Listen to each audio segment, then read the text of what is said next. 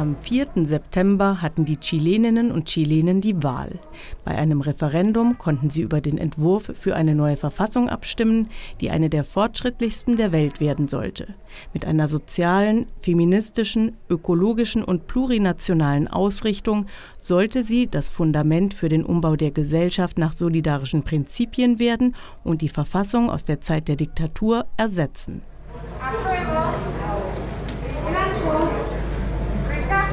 Doch eine deutliche Mehrheit stimmte mit Rechazo, also gegen diesen Entwurf für eine neue Verfassung. Noch am Wahlabend analysierte die Feministin Alondra Carrillo, Para que el rechazo estuviera presente en las conciencias de nuestro pueblo, bastaba encender un televisor o abrir las redes sociales. Damit die Werbung für das Rechazo in das Bewusstsein der Bevölkerung eindringen konnte, reichte es, den Fernseher einzuschalten oder Social-Media-Kanälen zu folgen. Aber um den Inhalt des Verfassungsvorschlags zu kennen, braucht es eine Genossin oder einen Aktivisten, einen Freund oder eine informierte Nachbarin, die die Lügen widerlegen konnten, die von der politischen Rechten, aus Wirtschaftskreisen und von Sektoren, die den Fortschritt dieses Prozesses blockieren wollten, finanziert und organisiert wurden. Alondra Carrillo war parteiunabhängiges Mitglied und Vertreterin der feministischen Dachorganisation 8. März im Verfassungskonvent. In diesem Gremium hat sie ein Jahr lang, von Juli 2021 bis Juli 2022, an der Ausarbeitung einer neuen Verfassung mitgearbeitet. Dabei hat sie starke feministische Impulse eingebracht, die Gleichstellung zwischen Mann und Frau, eine paritätische Besetzung von Führungspositionen in staatlichen Einrichtungen, die Garantie sexueller und reproduktiver Rechte, die Freiheit von sexueller Gewalt und die Einrichtung eines staatlich finanzierten Pflege- und Sorgesystems. Die Medienkampagne, auf die sich Alondra Carrillo bezieht, war nicht der einzige, aber ein entscheidender Grund für die Ablehnung des Vorschlags. Schließlich stimmte in allen 16 Regionen Chiles, in allen Altersgruppen, sozialen Schichten und Geschlechtern die Mehrheit gegen den neuen Verfassungstext. Anders als bei früheren Wahlen herrschte bei diesem Referendum Wahlpflicht.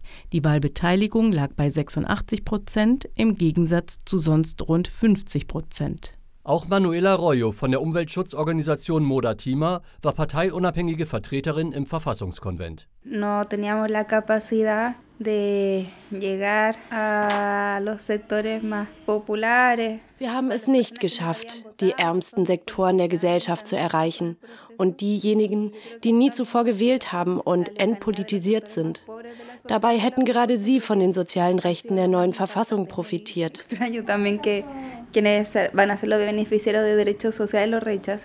Bei der Aufschlüsselung des Wahlverhaltens nach sozioökonomischen Faktoren wird deutlich, dass die ärmsten Sektoren am deutlichsten mit Rechazo stimmten. Ein demokratisches Dilemma für alle progressiven Kräfte. Denn die neue Verfassung sollte die Lebensbedingungen genau der Menschen verbessern, die in Armut leben und keinen Zugang zu guter Bildung, Gesundheitsversorgung, Renten und Wohnraum haben. Die Umweltaktivistin Manuela Arroyo O sea, obviamente para nosotros es una derrota importante y que nos lleva a pensar, bueno, en qué nos equivocamos. Natürlich ist das Ergebnis eine große Niederlage für uns und wir fragen uns, warum auch Menschen in stark umweltbelasteten Gebieten sich durch unseren Vorschlag nicht vertreten gefühlt haben. Ich denke, das hat mit der medialen Desinformationskampagne zu tun, wohl auch mit Gleichgültigkeit und Desinteresse und mit Misstrauen gegenüber allen Institutionen. Offensichtlich gibt es in unserem Land aber auch viele Menschen, die keine grundlegenden Veränderungen wollen. Evidentemente también hay muchas personas que no quieren transformaciones profundas en nuestro país. Die neue Verfassung sollte die 1980 während der Pinochet-Diktatur und unter undemokratischen Bedingungen eingeführte Verfassung ablösen. Die entstand unter dem Einfluss des Ökonomen Milton Friedman und seiner Schule der Chicago Boys und schreibt bis heute ein neoliberales Wirtschafts- und Gesellschaftsmodell und die Vorherrschaft des Marktes vor dem Staat fest. Mit der neuen Verfassung sollte Chile zu einem sozialen und demokratischen Rechtsstaat werden, den solidarische Regeln leiten. Dazu sollte das Recht auf angemessenen Wohnraum und auf ein gesellschaftliches System von Pflege und Betreuung genauso gehören wie Autonomierechte für indigene Gruppen, das Streikrecht, der Schutz der Natur und das Verbot der Privatisierung von Wasser. Der verfassungsgebende Prozess selbst geht auf die breite Protestbewegung zurück, die Chile ab Oktober 2019 erfasste und bei der sich die Unzufriedenheit vieler in massiven Straßenprotesten ausdrückte.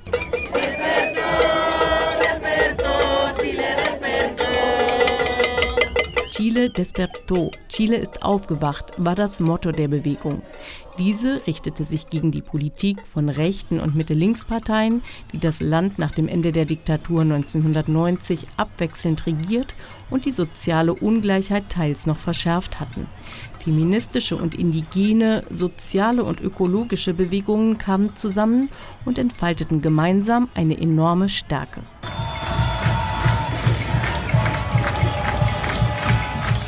Schon im November 2019 unterzeichneten die Spitzen der meisten im Parlament vertretenen Parteien ein Abkommen für den sozialen Frieden und für eine neue Verfassung. Weite Teile der Bewegung kritisierten das Abkommen, das wieder nur unter den bei der Bevölkerung diskreditierten Parteien ausgehandelt wurde, während die Proteste auf der Straße brutal niedergeschlagen wurden. Über 30 Personen starben in diesen Monaten, über 460 erlitten Augenverletzungen durch Polizeischüsse. Es kam zu Folter und Vergewaltigung in der Haft. Dutzende Gefangene sitzen noch heute im Gefängnis. Das Abkommen sicherte das Überleben der Regierung des rechten Präsidenten Sebastián Piñera. Zugleich eröffnete es einen institutionalisierten Weg zu einem verfassungsgebenden Prozess. So kam es im Oktober 2020 zu einem ersten Referendum. Dabei stimmten 78 Prozent für die Ausarbeitung einer neuen Verfassung. Die Glaubwürdigkeit des Neoliberalismus als Wirtschafts- und Gesellschaftsmodell schien dahin. Im Mai 2021 wählte die Bevölkerung die 155 Mitglieder des Verfassungskonvents. Davon waren 17 Sitze für Indigene reserviert und Geschlechterparität garantiert, also die gleiche Verteilung der Sitze zwischen Männern und Frauen. Parteilose Vertreterinnen konnten kandidieren, Abgeordnete hingegen nicht. Linke und parteiunabhängige Personen erzielten die Mehrheit der Sitze. Feliz Mari Mari Pulamien, Mari Mari Compuche. Zur ersten Präsidentin des Verfassungskonvents wurde die Linguistin und Vertreterin der indigenen Mapuche Elisa Loncon gewählt. Ein historischer Moment im rassistisch geprägten Chile. Nach ihrer Wahl erklärte sie: Esta convención transformará Chile der Verfassungskonvent wird Chile zu einem plurinationalen, interkulturellen Chile machen, in dem die Rechte der Frauen und der Sorgearbeitenden geachtet und in dem die Mutter Erde und das Wasser geschützt werden. Die transformative Kraft dieses Prozesses war spürbar, doch sie repräsentierte schon damals nur einen Teil der Bevölkerung. Carina Noales ist Sprecherin der feministischen Dachorganisation Ocho Emme und war Mitarbeiterin von Alondra Carillo im Verfassungskonvent. Im Mai 2021 sagte sie, der Verfassungskonvent steht viel weiter links als der Querschnitt der Gesellschaft. Viele Mitglieder des Konvents hatten wenig politische Vorerfahrung. Und vielleicht wähnten sich linke und parteiunabhängige Kräfte zu stark und zu sehr im Einklang mit der Bevölkerung. Carina Noales beschreibt die Strategie der politischen Rechten im Verfassungskonvent. Cuando la derecha no logra tener un tercio para bloquear las normas en la Convención Constitucional, ellos renuncian al texto. Die Rechten verfehlten ihr Ziel, mindestens ein Drittel der Sitze zu erreichen, um Entscheidungen blockieren zu können. Deshalb ließen sie sich nicht weiter auf die Arbeit am Verfassungsentwurf ein, sondern richteten ihre Kräfte schon auf die Ablehnung des Textes im zweiten Verfassungsreferendum aus. Wir Linke und Parteiunabhängige arbeiteten hingegen weiter an dem Verfassungstext. Wir dachten gar nicht an das Referendum, sondern gingen einfach davon aus, dass wir es gewinnen würden. Aber als der Text fertig geschrieben war und wir unsere Kampagne dafür starteten, blieben nur noch zwei Monate bis zur Abstimmung. Die sozialen Bewegungen steckten ihre Energie in den Verfassungskonvent und das ging zulasten der Kommunikation nach außen und der Basisarbeit, erklärt die Feministin. Die komplizierten und abstrakten Diskussionen über die Verfassung konnten nicht ausreichend vermittelt und heruntergebrochen werden. Die Kommunikationsstrategie der Konventsangehörigen war ein Schwachpunkt. Alondra Carillo beschreibt die schwierige Ausgangslage. Tenemos una extrema concentración de la propiedad en prácticamente todos los medios masivos de comunicación. Wir haben eine sehr starke Eigentumskonzentration bei den privaten Medien. Und das staatliche Fernsehen, TVN, verhält sich ähnlich wie die privaten. Es verweigerte dem Verfassungskonvent sogar einen Sendeplatz, über den die Bevölkerung besser informiert werden sollte. Mit ihrer überwältigenden Medienmacht setzten die Gegnerinnen des Verfassungsentwurfs ein Negativ-Framing der neuen Verfassung. Fast 80 Prozent der Wahlspenden gingen an die Kampagne des Rechazo. Zu den Geldgebern gehörten die größten Unternehmen und Angehörige der reichsten Familien Chiles. Auch neoliberale chilenische Thinktanks, die teils zum internationalen Atlas-Netzwerk gehören, teils auch von deutschen parteinahen Stiftungen wie der Friedrich Naumann oder der Hans-Seidel-Stiftung unterstützt werden, warnten vor der neuen Verfassung oder vor zu erwartenden Auswirkungen. Bekannte rechte PolitikerInnen traten in der Rechazo-Kampagne kaum auf, meist waren scheinbar ganz normale BürgerInnen zu sehen. Zuerst wurden meist weibliche Angehörige des Verfassungskonvents diskreditiert und teilweise bedroht. Später wurden Passagen des Verfassungsentwurfs verzerrt oder verdreht. Das gezielte Lancieren eindeutiger Falschaussagen, die nie Teil des Textes waren, schürte Angst und Verwirrung. Dabei ging es meist um die Reizthemen Privateigentum, Nation und Familie. Besonders verunsichernd wirkte die Behauptung, die neue Verfassung würde Eigentum an Wohnraum verbieten. Und das, obwohl der Verfassungsentwurf einen Artikel enthält, der das Recht auf Privateigentum garantiert. Sie verfing auch bei Menschen, die ohnehin nicht das Geld haben, sich eine Wohnung zu kaufen.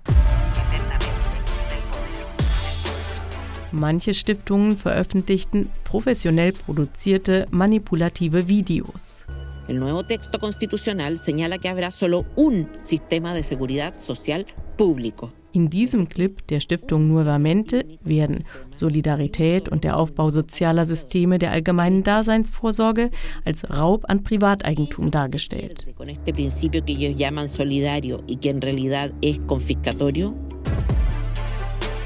Privateigentum gilt als scheinbar naturgegeben in einer Gesellschaft, in der Bildung und Gesundheitsversorgung und sogar das Wasser weitgehend privatisiert sind.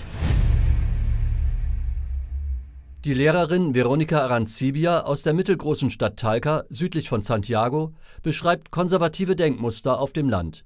Sie hat mit ihren SchülerInnen über die neue Verfassung diskutiert.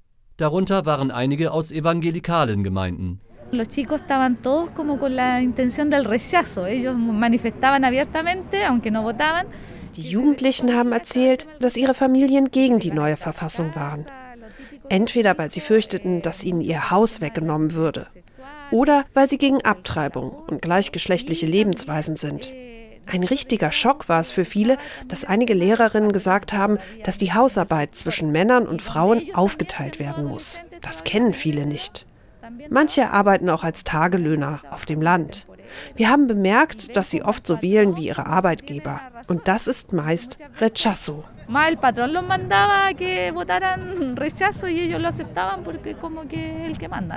Außerdem beschreibt sie den gerade in ländlichen Regionen stark verbreiteten Nationalismus.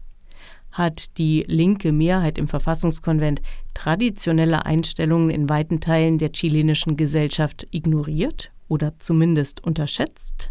Jedenfalls nutzten Rechte diese Angriffsflächen dass mit der neuen Verfassung angeblich nationale Symbole wie die Fahne und die Hymne verboten und Chile in viele Staaten zerteilt würde, war ein weiterer Schwerpunkt der Rechazo-Kampagne, obwohl Artikel 3 des Verfassungsentwurfs Chile als unteilbaren Staat definierte. Das Bündnis der sozialen Bewegungen für die neue Verfassung veröffentlichte Erklärvideos auf Social Media zum Beispiel zu Fragen von Geschlechtergerechtigkeit und Sorgearbeit, Zugang zu Wasser und Wohnraum.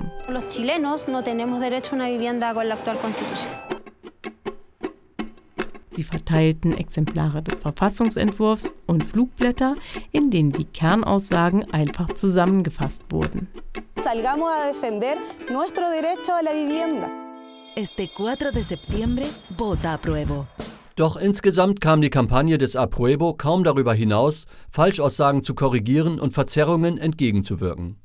Es gab wenig Geld und es blieb kaum Energie, um für das eigene progressive Projekt zu werben. Außerdem übertrug sich das Misstrauen der Bevölkerung gegenüber den politischen Parteien auch auf den Verfassungskonvent als Institution. Und die Identifikation des Konvents mit der mit sinkenden Zustimmungswerten kämpfenden Regierung Boric verstärkte die Ablehnung. Allerdings stimmten nicht nur rechte oder schlecht informierte Menschen für das Rechazo. Die sogenannten Amarillos, auf Deutsch die Gelben, organisierten sich in Sektoren des politischen Zentrums im Umfeld der Christdemokratie und der Exconcertación, den Mitte-Links-Parteien, die sich in den letzten Jahren mit den Rechten an der Regierung abgewechselt hatten. Mit ihrer Parole Esa no, auf Deutsch diese nicht, positionierten sich die Amarillos nicht grundsätzlich gegen eine neue Verfassung. Sie fordern sogar weiterhin einen verfassungsgebenden Prozess aber den aktuellen Verfassungsvorschlag lehnten sie ab. Teils aus wirtschaftlichen Gründen, weil sie eigene Privilegien in Gefahr sahen, teils um nicht einem von linken und sozialen Bewegungen geprägten gesellschaftlichen Transformationsprozess zuzustimmen, in dem sie sich als Konservative nicht genügend repräsentiert sahen. Dabei wären nachträgliche Anpassungen am Verfassungstext möglich gewesen. Manche, die für das Rechazo stimmten, waren früher linke PolitikerInnen und einige hatten beim ersten Verfassungsreferendum 2020 mit Apruebo gestimmt. So auch der Unternehmer Mauricio Lorca. Meine Wahl war eine traurige Wahl. Und es ist ein bitterer Sieg. Mitte der 1980er Jahre engagierte sich Mauricio Lorca im kirchlichen Umfeld gegen die Diktatur.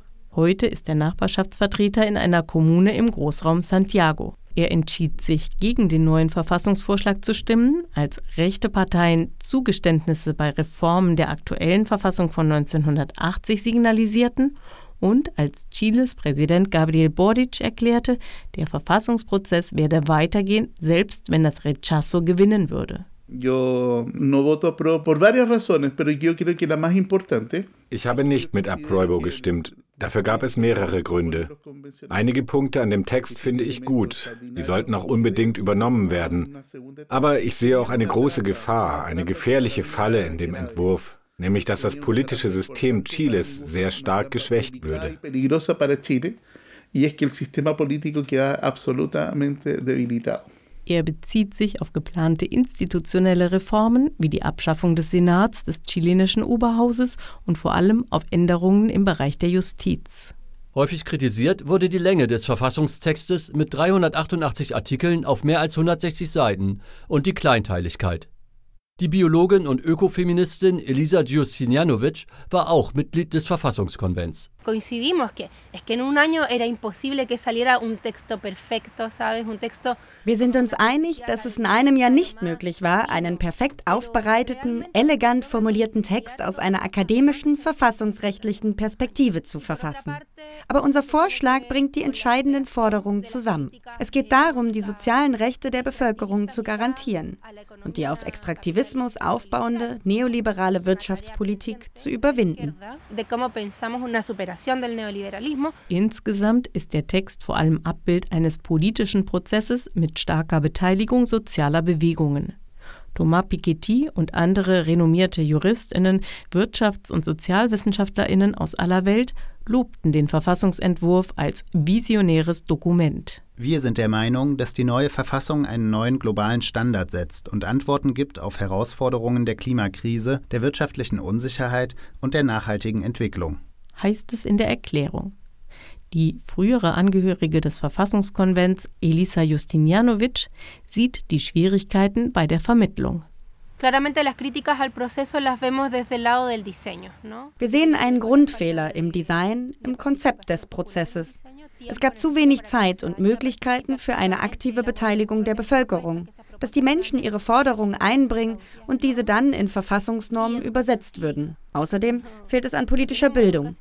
So etwas wie Gesellschaftskunde gibt es im chilenischen Bildungssystem nicht. Viele Menschen wussten nicht einmal, was eine Verfassung ist. Präsident Boric kündigte eine schnelle Neuauflage des Verfassungsprozesses an, voraussichtlich institutionalisierter und weniger bewegungsnah als zuvor. Zwar ist die Neuwahl eines geschlechterparitätisch besetzten Verfassungskonvents geplant, reservierte Sitze für Indigene und Wahlmöglichkeiten für Vertreterinnen sozialer Bewegungen sind aber nicht in Sicht. Inwieweit Bestandteile des ersten Verfassungsentwurfs übernommen werden, ist offen. Ob die politische Rechte sich an ihre Zusage zu einem neuen Verfassungsprozess hält, ist unklar. Elisa Justinianovic vermutet, dass das aktuelle politische Klima, in dem die Regierung Boric stark unter Druck steht und keine Mehrheit im Parlament hat, eine Einigung selbst im Jahr 2023 schwierig werden lässt.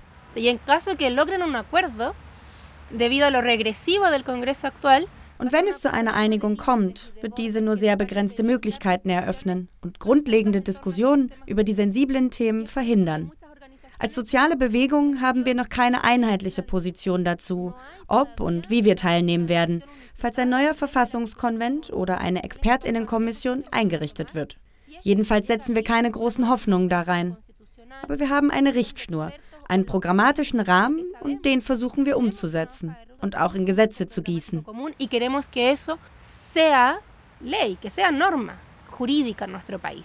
Der Sieg des Rechazo steht für die verpasste historische Chance, die Verfassung und das autoritäre und neoliberale Erbe der Pinochet-Diktatur abzulegen. Dennoch sieht Elisa Justinianovic auch politische Erfolge. Im Gegensatz zur Situation vor drei Jahren haben wir große Fortschritte gemacht. Wir haben uns als soziale Bewegung im ganzen Land vernetzt und eine themenübergreifende Koordination mit über 100 Organisationen gegründet. Wir treffen uns auf kommunaler, regionaler und nationaler Ebene, jede Woche online. Außerdem haben wir unsere Forderungen in einem gemeinsamen Projekt vereint. Früher waren wir immer gegen etwas, gegen private Rentenfonds oder gegen Gewalt. Jetzt mussten wir das positiv wenden und in ein Programm gießen. Una articulación potente a nivel nacional y un programa político común para el país. Alondra Carillo ist über die feministische Dachorganisation 8. März auch Teil der Koordination der sozialen Bewegungen.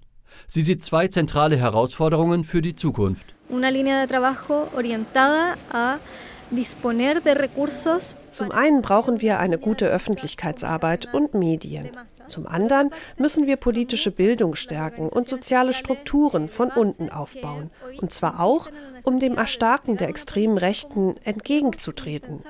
Denn es besteht die Möglichkeit, dass wir nach den nächsten Wahlen in Chile eine extrem rechte Regierung bekommen. Die politische Rechte ist mit einem Gefühl von Stärke aus dem Referendum hervorgegangen. Ob sich die Stimmung wieder drehen lässt, wird davon abhängen, ob es der linken Regierung in den kommenden Jahren gelingen wird, zumindest einige konkrete Erfolge zu erzielen. Tatsächlich ist die Regierung Boric nach dem gescheiterten Verfassungsreferendum geschwächt und durch eine Pattsituation im Parlament blockiert. Solidarische Systeme allgemeiner Daseinsvorsorge einzuführen, ist schwer. Es bleibt aber die entscheidende Herausforderung.